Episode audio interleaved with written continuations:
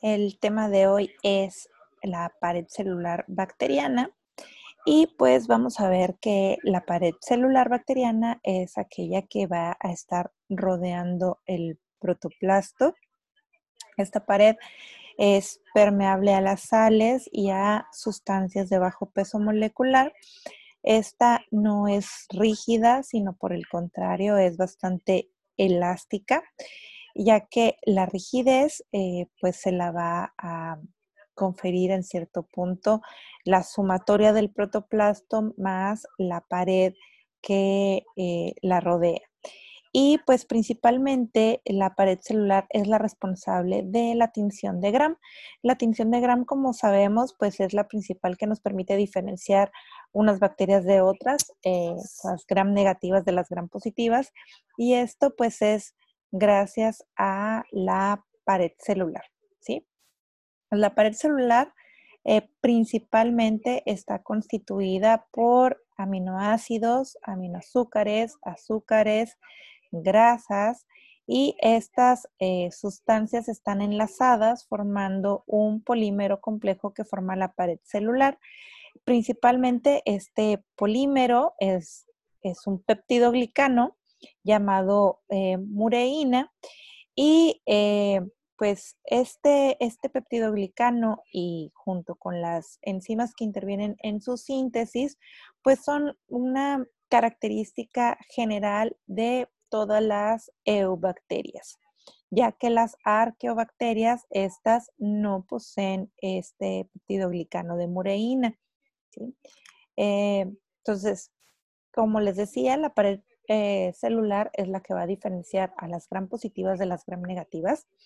Y entonces vamos a ver que las gram positivas, por ejemplo, aquí podemos ver que por encima de la membrana plasmática se encuentra esta pared celular, que en eh, su mayoría pues está formada por este peptidoglicano que es de eh, mureína.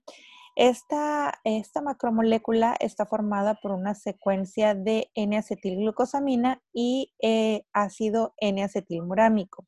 Estos están unidos mediante enlaces beta 1,4. Entonces, esta eh, cadenita, digamos que es, es recta y lo que va a hacer que la estructura sea bastante rígida y además sea una estructura básica, de origen básico, de la pared eh, celular. Entonces, em, como podemos ver, esta pared celular es bastante eh, gruesa, como se puede apreciar aquí en la imagen. Y em, pues hay algo muy importante que destacar en esta, pared, en esta pared, que eh, la alanina y el ácido glutámico eh, pues no están presentes en las proteínas de las eucariotas, y, pero sí están presentes en, en este peptidoglicano. Y eh, pues lo que hace que esta mm, secuencia de N-acetilglucosamina y de N-acetilmurámico no se encuentra en las procariotas, pues esto hace que, eh, digo, no se encuentra en las eucariotas, perdón. Entonces, esto hace que, eh, pues, las procariotas o las bacterias sean susceptibles a ciertos fármacos, ya que pues los fármacos pueden ir directo hacia este, estos, estos compuestos de la pared celular, principalmente pues los antibióticos, los algunos antibióticos, los cuales su blanco es eh, pues las enzimas involucradas en la síntesis o directamente en la pared bacteriana. Em, eh, una notoria diferencia entre las gram eh, positivas y, las gram negativas es que podemos ver que las gram positivas, su pared celular, como les comentaba, es bastante gruesa. Está formada aproximadamente por 40 capas de mureína y eh, los aminoácidos que se encuentran pues pueden variar entre una especie y otra. Eh, eh, dentro de estos aminoácidos, eh, pues es frecuente encontrar el L-diaminopimélico o de lisina también. y pues en ella también se encuentran ácidos teicoicos, como podemos observar aquí en la imagen.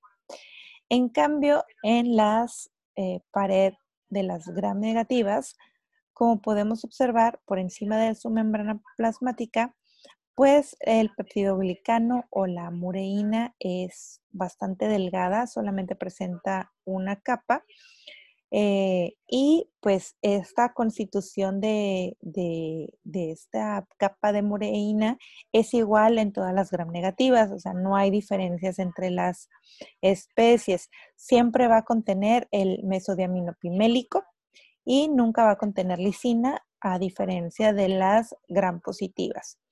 Eh, aquí vamos a apreciar que además del peptidoglicano vamos a encontrar grandes cantidades de lipoproteínas y de lipopolisacáridos que pueden representar hasta el 80% del peso de la pared celular. Eh, estas eh, bacterias, pues como pueden ver, no contienen ácidos teicoicos, como en el caso de las, de las gram positivas. Eh, y como se puede apreciar en la imagen, esta, esta pared celular gram negativa es muy similar a la membrana celular, por lo que también se le llama membrana externa, ¿sí?